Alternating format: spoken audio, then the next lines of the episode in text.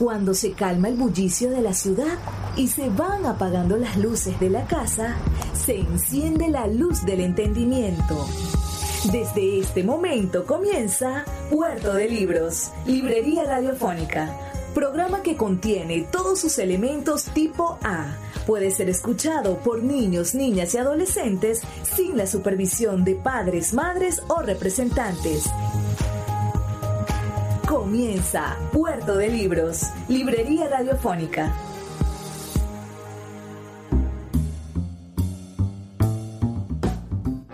Muy, muy, muy, muy buenas noches. Bienvenidos a Puerto de Libros, Librería Radiofónica. Este programa que nosotros hacemos con tantísimo cariño de lunes a viernes, de 9 a 10 de la noche, por la señal de la 88.1 FM Radio Fe y Alegría de Maracaibo. Les habla Luis Peroso Cervantes, quien les abre las puertas a este puerto, este espacio para zarpar al océano de la imaginación en estas embarcaciones maravillosas que son los libros.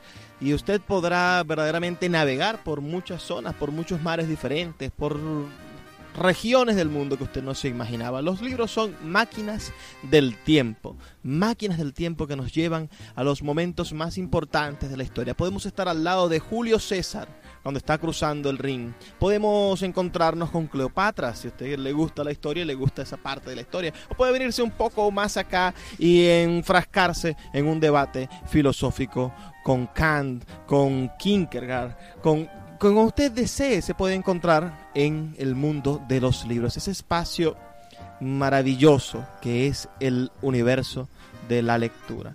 Estoy de verdad para servirles y si quieren comunicarse con nosotros pueden hacerlo al 04 24 672 3597 o a nuestras redes sociales arroba Librería Radio en Twitter y en Instagram. También pueden visitar nuestra página web radio.puertodelibros.com.be donde están ya cargados todos nuestros programas anteriores y podrán ustedes disfrutar de cientos de lecturas que hemos realizado para llevar el pensamiento civilizatorio, digámoslo de alguna manera, en contraposición a lo que sucede en las calles de nuestra ciudad, ¿no? Cuando, cuando vamos a una estación de servicio y encontramos a un policía gritándonos o encontramos a un guardia nacional creyendo que es el dueño del mundo, bueno, a esta persona nosotros debemos contraponerlo al universo civilizatorio de los libros, donde sí están los verdaderos jerarcas, donde usted puede decir, bueno, tú eres un pequeño alfiler en esta gran entramado de la historia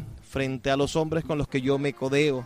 Yo me codeo con Julio César, me codeo con Nerón, me codeo con Atila, me codeo con Alejandro Magno, leo todas las tardes a, Aristóteles, padre de, de, la filosofía occidental, o leo a Santo Tomás de Aquino, y en cambio tú te codeas, bueno, con, con bachaqueros, supongo.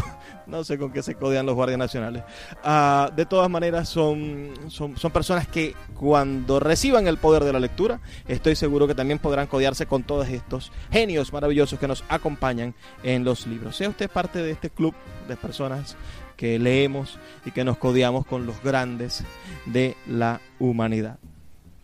En el programa de hoy estaremos conversando sobre varias cosas, creo que interesantísimas, que ustedes van a disfrutar tanto como yo. Tenemos un programa, pero estupendo. Vamos a escuchar la voz de Gabriel García Márquez, dando su discurso del Premio Nobel de Literatura. Esto no tiene ningún tipo de desperdicio. García Márquez en su momento, en 1982, dando su Premio Nobel, recibiendo, siendo el primer colombiano en recibir el Premio Nobel de literatura. Y también vamos a estar leyendo un fragmento de un ensayo del escritor venezolano Harry Almela.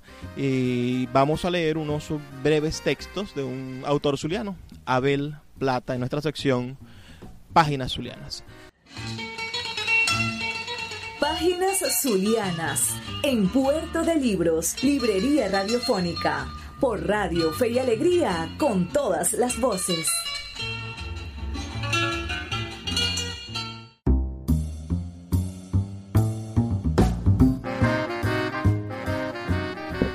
En nuestra sección de hoy de Páginas Zulianas estaremos leyendo textos del poeta zuliano Abel Plata, nacido en Maracaibo el 7 de diciembre de 1996, estudiante de Derecho y músico poliinstrumentista. Ustedes pueden ir a conocerlo allí en el Banco Central de Maracaibo, donde trabaja. Voy a leer un par de poemas de su libro Poemas del Alma, para que conozcan este talento zuliano. Al viajero.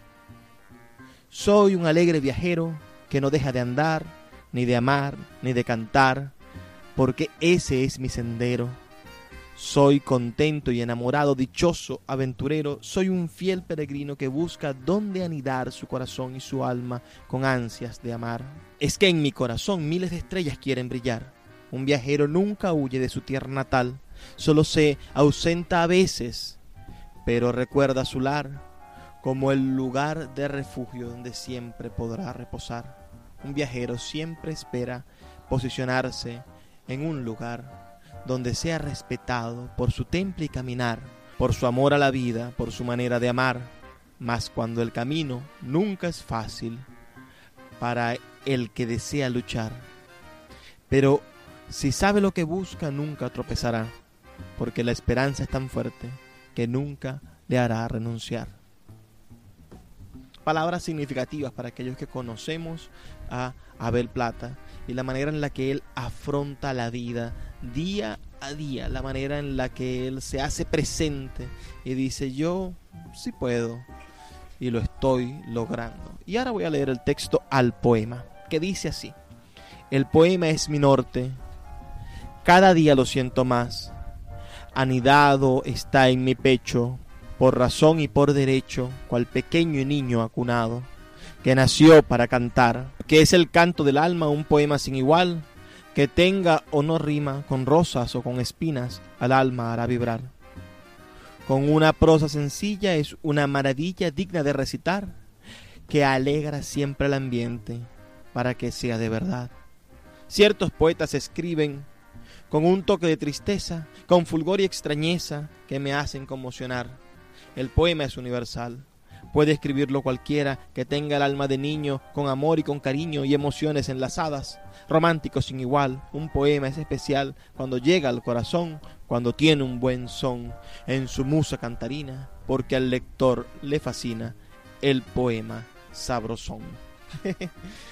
Esta rima final, un poco divertida, nos encontramos con un poeta que en este libro, bueno, juega con, esas estructuras clásicas de la rima, con, ese eh, sonsonete. Eh, es su primer libro.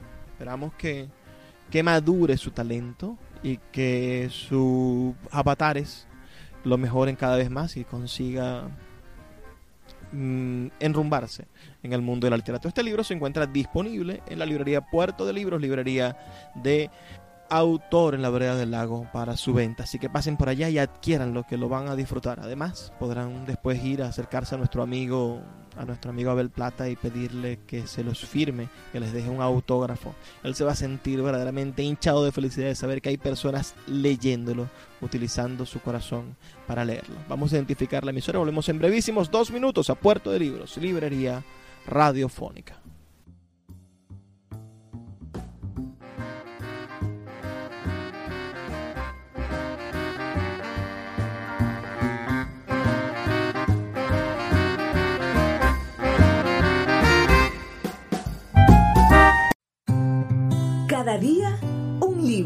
Puerto de Libros, Librería Radiofónica, por Radio Fe y Alegría, con todas las voces.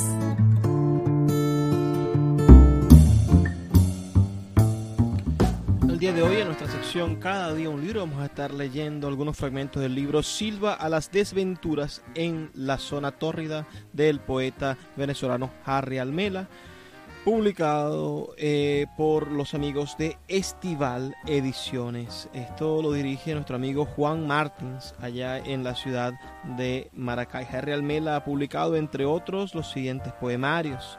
Cántigas en el año 1990, Muro en lo Blanco en 1991, el, el Terco Amor en 1996, Los Trabajos y las Noches 1998, Cuadernos de Bitácora, una antología, la Patria Forajida Instrucciones para armar el Mecano 2006. Ese es un libro perfecto, maravilloso. Este Instrucciones para armar el Mecano publicado por la gente de la Fundación para la Cultura Urbana y El Dulce Mal, una antología de poesía amorosa venezolana. Su labor como ensayista y crítico la ha desarrollado en diversas publicaciones, tanto nacionales como internacionales. Participó en el taller de poesía del Centro de Estudios Latinoamericanos Rómulo Gallegos, taller que coordinó también en el año 1991. Su obra ha obtenido diversos reconocimientos, entre ellos el premio del concurso de cuentos del Diario El Nacional y el premio Bienal de Literatura José Rafael Pocaterra. En el año 2009 obtuvo la beca que otorga la Fundación John Simmons Guggenheim, que es una de las becas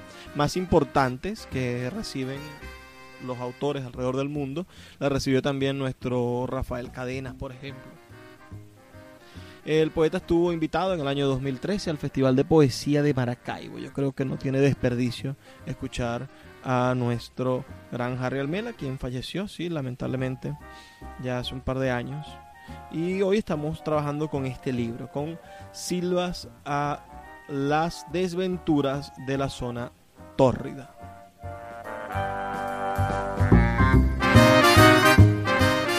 Vuelta a la patria. Las líneas que siguen intentan ser una reflexión en voz alta acerca de las circunstancias que enfrentamos en medio del fragor de estos días terribles que nos ha tocado vivir los poetas pertenecientes a la generación de los años 80 en Venezuela, tanto en el territorio del ejercicio de la ciudadanía como en el campo de lo que ha convenido en llamarse el compromiso de los escritores. Al confesar esto, me es necesario aclarar que este intento excluye toda intención de normativa moral que atienda lo que semánticamente e histórica se ha entendido como compromiso.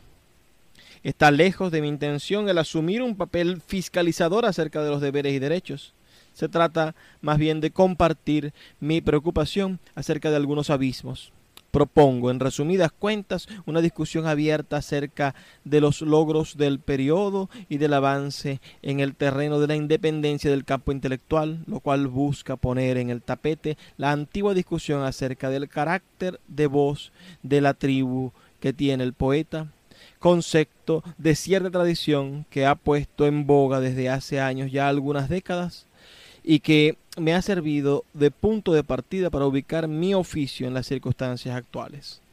Por eso he evitado en la medida de lo posible nombrar directamente a los personajes interesados como estoy en proponer una lectura no estética sino más bien social y política. Acá se presenta otro inconveniente. Estoy seguro de que estos dos vocablos no disfrutan de prestigio alguno entre los compañeros de generación, pero son pocas mis alternativas. Por más que no sea de nuestro agrado o interés, y más allá de que tengamos o no conciencia de ello, toda literatura conversa de alguna forma con su circunstancia espacial y temporal. Por ello, el siguiente texto intenta invitar la primera persona del singular con el deseo de buscar resonancias. Me ha sido imposible evitar el tono de ironía en algunos párrafos. Soy consciente de ello y lo asumo plenamente. En fin de cuentas, uno no escoge sus, perversiones. ¿A quién le habla la poesía escrita por nuestra generación? ¿Con cuál país conversa? ¿Cuál es el país que fundan los poetas al escribir su imaginario? ¿Cuáles son los logros? ¿Cuáles los desaciertos? Lo que sigue es un alto en mi camino. Me preocupa lo que pasa en el país. En eso no me diferencio del resto de los mortales que viven en esta Venezuela que se debate entre su puesta en duda de la modernidad, su precaria intención de reescribirla y su franca vocación posmoderna. Quizá en su puesta en escena de estas reflexiones me acompañen algunos lectores y en el camino pueda responderme una pregunta que me agobia en las noches. ¿Para qué y para quién escribo ahora en estos tiempos de indigencia?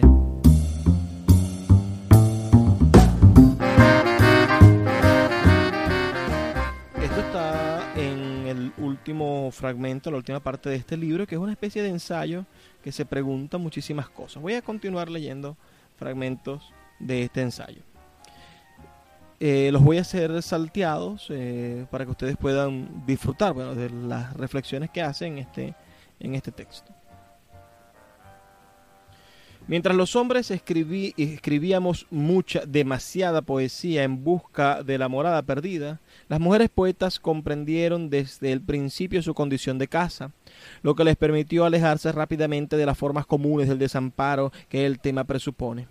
Cuando hablaron acerca de tales asuntos lo hicieron para fundar poéticas personales o como un alto en el camino de sus búsquedas, mientras los hombres lo hacíamos más bien como una manera de retomar y retornar al paraíso y dar un platónico testimonio de pertenencia. Esta idea de la casa se convirtió, dando ciega continuidad a una tradición sólidamente establecida, en el gran tema de muchos poetas, hombres y mujeres no era para menos en un país de campamento como el nuestro, donde la modernización se ha expresado en este talante de mudanza y derrumbe que nos caracteriza tanto en la ciudad como en el campo. Aquí es deber también tomar en cuenta el desplazamiento masivo hacia los centros urbanos y las constantes mudanzas en la misma ciudad. La casa, en fin, se torna materia prima de la poesía, ya sea por nuestra ausencia de ella o por su destrucción en el mundo real. Su condición de útero es, ha sido y será nuestro mejor argumento. Es el momento en el que se vaya a escribir la historia de nuestros espacios urbanos y rurales, será la poesía y las artes visuales los medios y mejores lugares para ofrecer documentos capaces de brindar testimonio. Allí en su imaginario se han encontrado los vestigios de una patria que, en nombre de la modernidad y en el deterioro de la realidad, se nos ha ido confiscando con paso más o menos apresurado, pero siempre efectivo.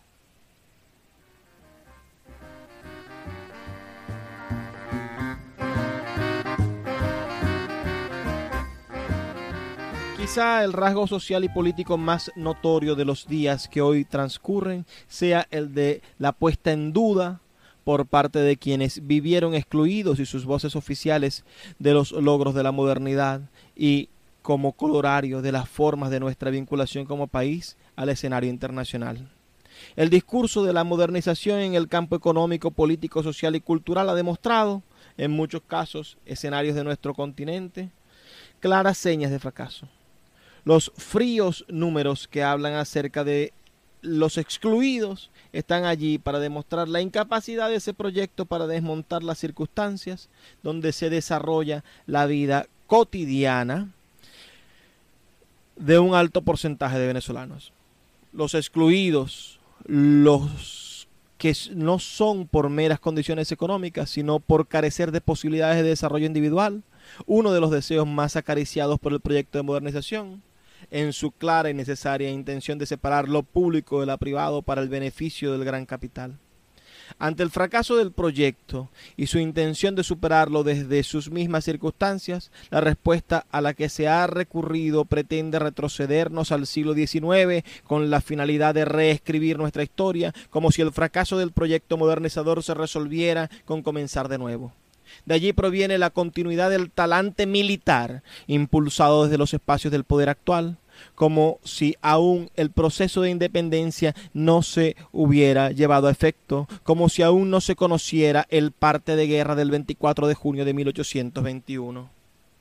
De allí proviene el discurso que privilegia a los héroes de nuestra independencia. De allí proviene el discurso que pone en duda los logros del capitalismo para privilegiar modos de producción más o menos inmediatos que busca solucionar los problemas del desempleo sin que dicha propuesta se encamine hacia la formación de riqueza colectiva. De allí proviene el discurso que intenta marginar lo civil y particularmente a la clase media letrada en el campo de las ciencias y las humanidades en beneficio de la burla que provocan las distintas formas y expresiones del conocimiento en los sectores menos favorecidos de la población y en voceros oficiales. De allí proviene el discurso de carácter religioso que ha pervertido el discurso político, cargándolo de emotividades en diámetro de racionalidad moderna, convirtiendo la discusión cotidiana en una disputa entre Dios y Satán, el cual a su vez resemantiza el antiguo discurso acerca de la historia como un desenvolvimiento de la idea positiva.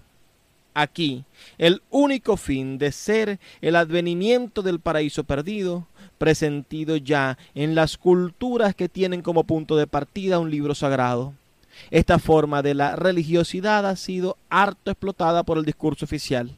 Tienen un libro sagrado, tienen sus ritos de exorcismo y comunión, tienen su garrote vil y su santa inquisición, tienen sus dioses celestiales y terrenales, tienen su pantocrator y su panóptico que mira, observa, supervisa y aprueba las formas totalitarias del ejercicio del poder. Tienen su ejército militar y civil que ha venido desarrollando su particular guerra santa con el apoyo de sectores internacionales que comparten la misma forma de ver la historia. Tienen su discurso de espejo retrovisor, su desenfado a la hora de hablar del presente cotidiano y su esperanza puesta exclusivamente en el futuro previsor. Todo aquel que no comparta estas premisas debe ser puesto de lado, pues se trata de anular todo espacio individual en función de espacios colectivos. De lo que se trata en el fondo es de llevar al país en su conjunto a un espacio y un tiempo premoderno donde no existan diferencias entre lo público y lo privado.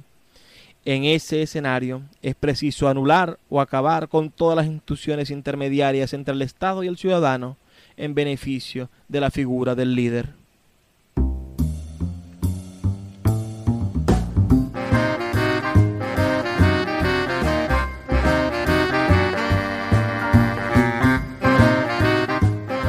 En este sentido, que nuestra generación debe considerarse más como fracasada y nunca como derrotada. Fracasamos en nombrar al país Fracasamos en nuestra intención de hablarle, fracasamos en no darnos cuenta de la trampa fácil que supone cualquier canongia.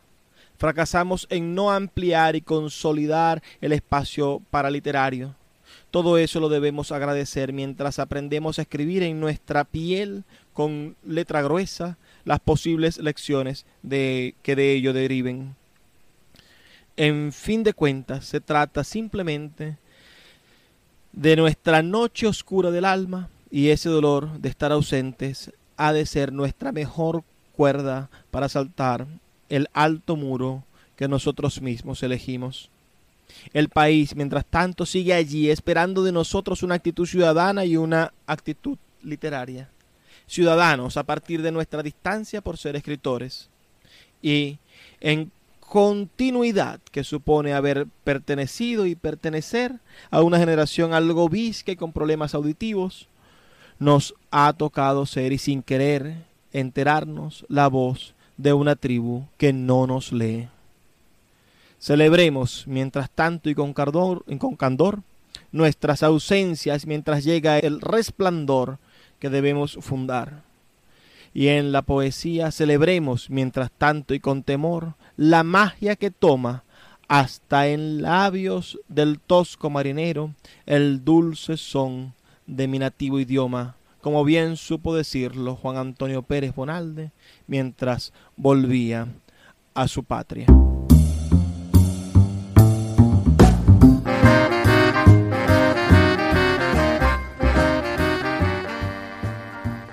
Excelentísimo ensayo que está contenido en este libro, que es un libro de poemas, pero no un libro de poemas común, un libro de poemas que analiza, que profundiza en el ser, en lo que somos y en lo que decimos. Los invitamos a acercarse a la librería Puerto de Libros, librería de autor, donde este libro, Silva a las aventuras de la zona tórrida de Harry Almela, está disponible para la venta y para leerlo, porque si no tienen para comprarlo, pueden leerlo allí en Puerto de Libros. También pueden leer nuestros libros, se sientan, se toman un cafecito y leen todos nuestros libros. Esto de verdad, de encontrarse con Harry, leerlo, los invito también a seguirnos aquí en nuestro canal de YouTube. Si estás escuchando esto en YouTube, bueno, busca Harry Almela en nuestro canal y si no, bueno, te invito a que vayas a internet a escuchar la voz de Harry Almela, que lo tenemos aquí en nuestro canal de YouTube, su participación en el tercer Festival de Poesía de Maracaibo, uno de los mejores poetas de la segunda mitad del siglo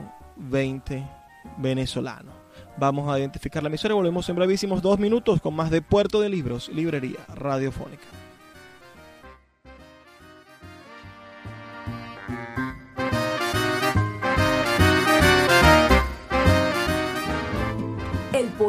Luis Peroso Cervantes le acompaña en Puerto de Libros, Librería Radiofónica, por Radio Fe y Alegría, con todas las voces.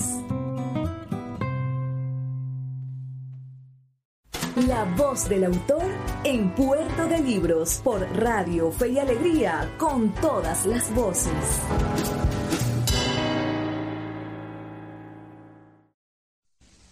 Antonio Pigafetta,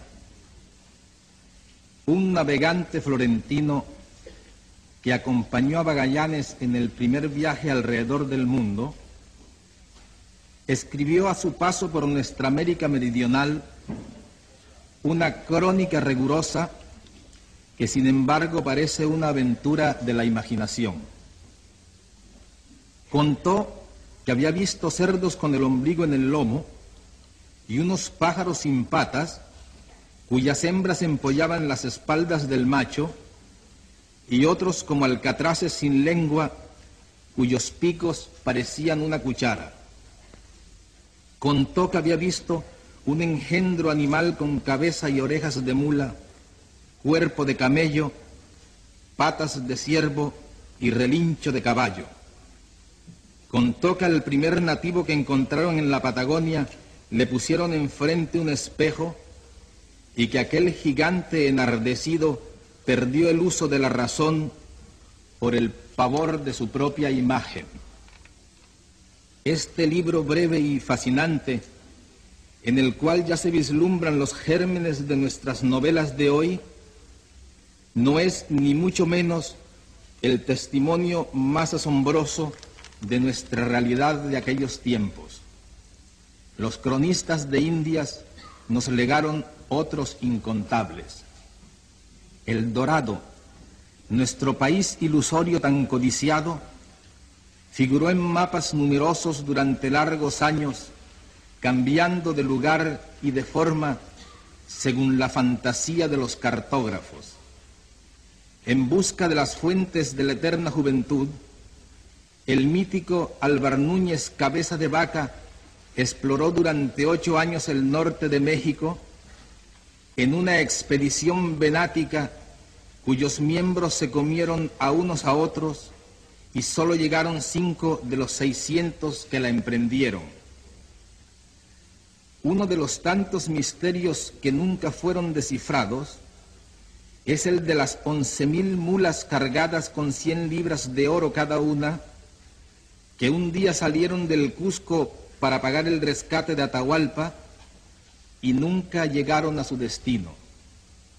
Más tarde, durante la colonia, se vendían en Cartagena de Indias unas gallinas criadas en tierras de aluvión, en cuyas mollejas se encontraban piedrecitas de oro.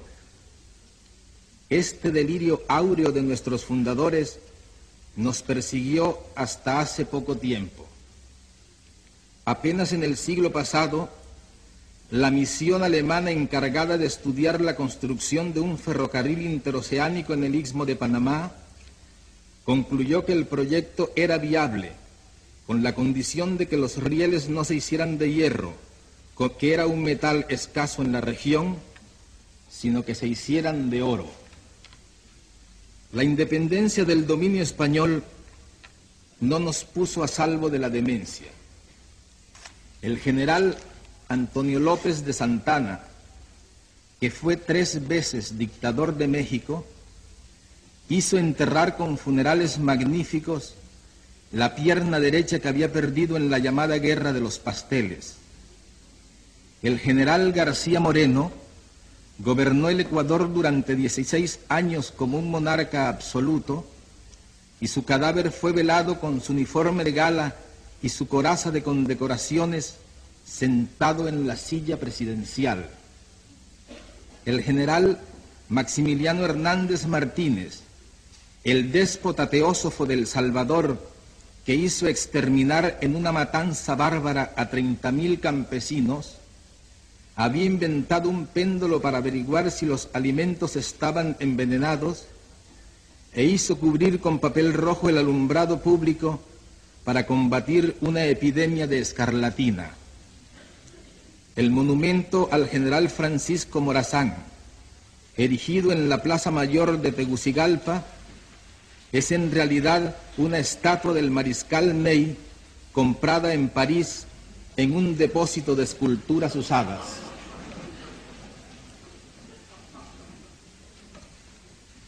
Hace 11 años, uno de los poetas insignes de nuestro tiempo, el chileno Pablo Neruda, iluminó este ámbito con su palabra.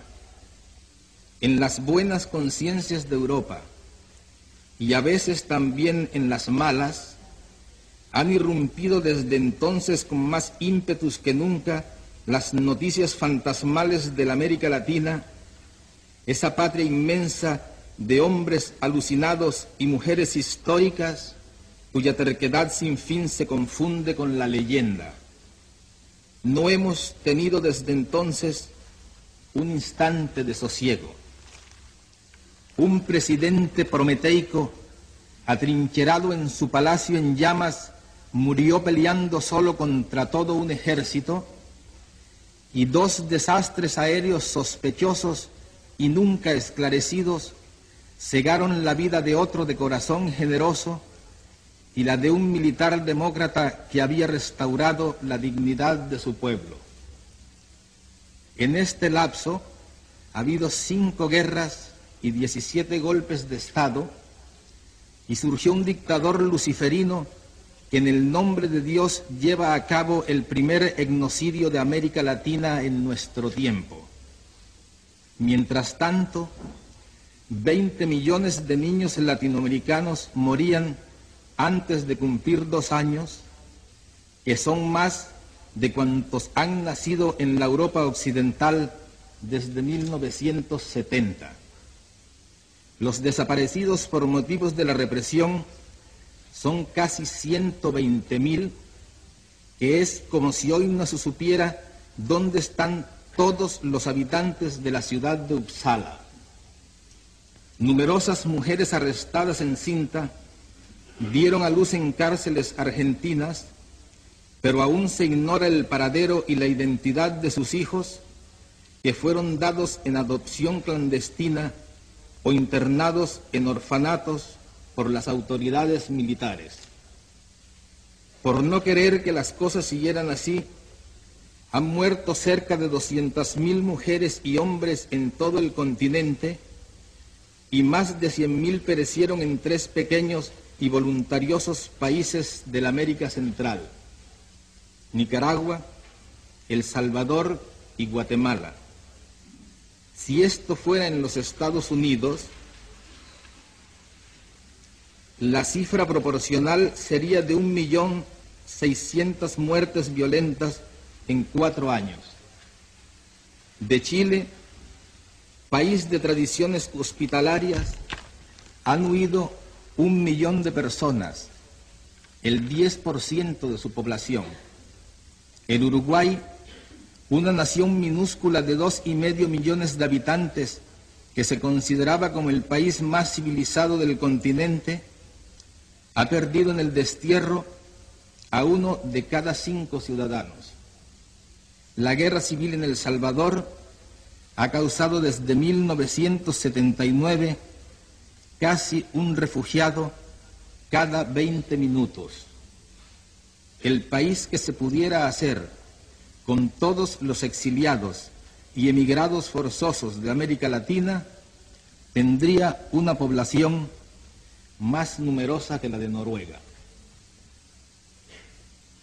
Me atrevo a pensar que es esta realidad descomunal y no solo su expresión literaria la que este año ha merecido la atención de la Academia Sueca de las Letras.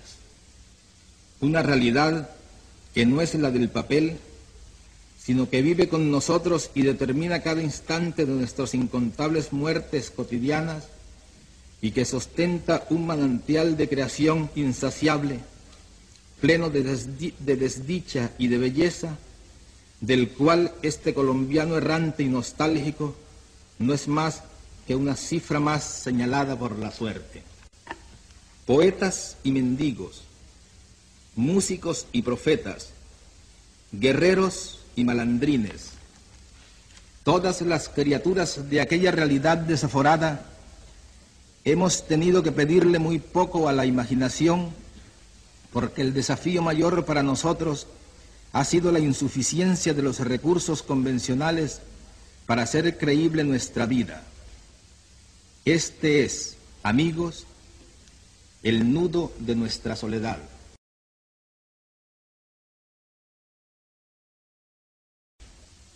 Este es, amigos, el nudo de nuestra soledad. Pues si estas dificultades nos entorpecen a nosotros, que somos de su esencia, no es difícil entender que los talentos racionales de este lado del mundo, extasiados en la contemplación de sus propias culturas, se hayan quedado sin un método válido para interpretarnos. Es comprensible que, insistan en medirnos con la misma vara con que se miden a sí mismos, sin recordar que los estragos de la vida no son iguales para todos y que la búsqueda de la identidad propia es tan ardua y sangrienta para nosotros como lo fue para ellos.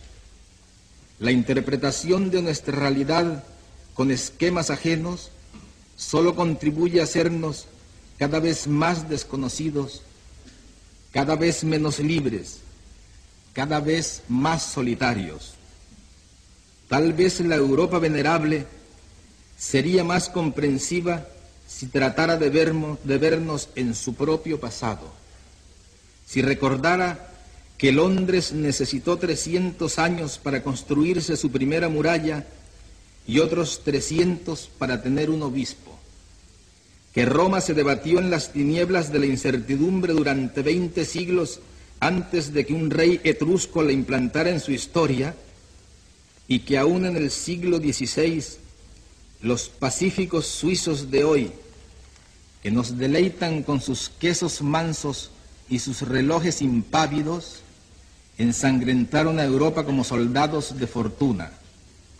Aún en el apogeo del Renacimiento, Doce mil lasquenetes a sueldo de los ejércitos imperiales saquearon y devastaron a Roma y pasaron a cuchillo a ocho mil de sus habitantes. No pretendo encarnar las ilusiones de Tonio Kreger, cuyos sueños de unión entre un norte casto y un sur apasionado exaltaba Thomas Mann hace 53 años en este lugar. Pero creo que los europeos de espíritu clarificador, los que luchan también aquí por su patria, por una patria más grande y más justa, podrían ayudarnos mejor si revisaran a fondo su manera de vernos. La solidaridad con nuestros sueños no nos hará sentir menos solos mientras no se concrete con actos de respaldo legítimo a los pueblos que asuman la ilusión de tener una vida más propia en el reparto del mundo. América Latina no quiere ni tiene por qué ser un alfil sin albedrío, ni tiene nada de quimérico que sus designios de independencia y originalidad se conviertan en una aspiración occidental. No obstante, los progresos de la navegación que han reducido tantas distancias entre nuestras Américas y Europa, parecen haber aumentado en cambio nuestra distancia cultural. ¿Por qué la originalidad que se, nos, que se nos admite sin reservas en la literatura se nos niega con toda clase de suspicacias en nuestras tentativas tan difíciles de un cambio social? ¿Por qué pensar que la justicia social que los europeos de avanzada tratan de imponer en sus países no puede ser también un objetivo latinoamericano con métodos distintos en condiciones diferentes? No, la violencia y el dolor desmesurados de nuestra historia son el resultado de injusticias seculares y amarguras sin cuento y no una confabulación urdida a tres mil leguas de nuestra casa. Pero muchos dirigentes y pensadores europeos lo han creído con el infantilismo de los abuelos que olvidaron las locuras fructíferas de su juventud, como si no fuera posible otro destino que vivir a merced de los dos grandes dueños del mundo. Este es, amigos, el tamaño de nuestra soledad. Sin embargo, frente a la opresión, el saqueo y el abandono, nuestra respuesta es la vida. Ni los diluvios ni las pestes, ni las hambrunas ni los cataclismos, ni siquiera las guerras eternas a través de los siglos y los siglos han conseguido reducir la ventaja tenaz de la vida sobre la muerte. Una ventaja que aumenta y se acelera. Cada año hay 74 millones más de nacimientos que de defunciones, una cantidad de vivos nuevos como para aumentar siete veces cada año la población de Nueva York. La mayoría de ellos nacen en los países con menos recursos y entre estos, por supuesto, los de América Latina.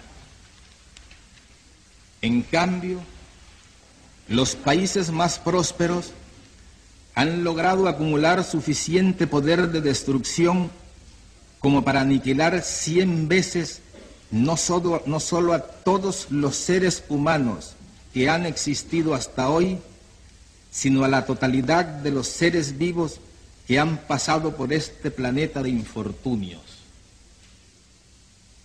Un día como el de hoy, mi maestro William Faulkner dijo en este lugar, me niego a admitir el fin del hombre. No me sentiría digno de ocupar este sitio que fue suyo si no tuviera la conciencia plena de que por primera vez desde los orígenes de la humanidad, el desastre colosal que él se negaba a admitir hace 32 años es ahora nada más que una simple posibilidad científica.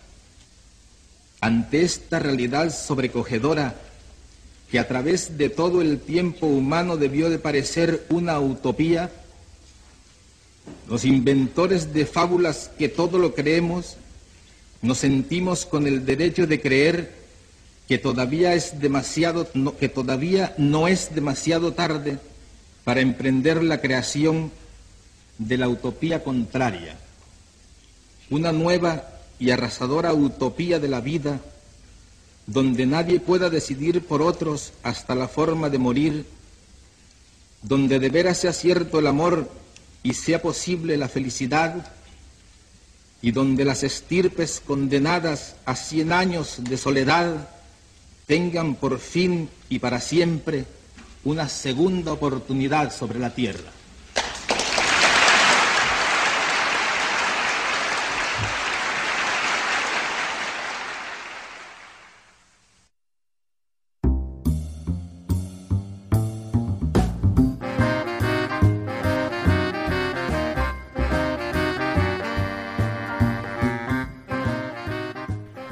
Acabamos de escuchar en dos partes el discurso de Gabriel García Márquez cuando recibió el máximo galardón de la literatura, es decir, el Premio Nobel de Literatura, el 21 de octubre de 1982, el momento en el que se presentó nuestro escritor colombiano, latinoamericano, ante la Academia Sueca para poder dar a conocer ese discurso después de haber sido honrado con este galardón. Con este galardón. El, el, el veredicto de su premio Nobel decía, por sus novelas e historias cortas en las que lo fantástico y lo real son combinados en un tranquilo mundo de imaginación rica, reflejando la vida y los conflictos del continente.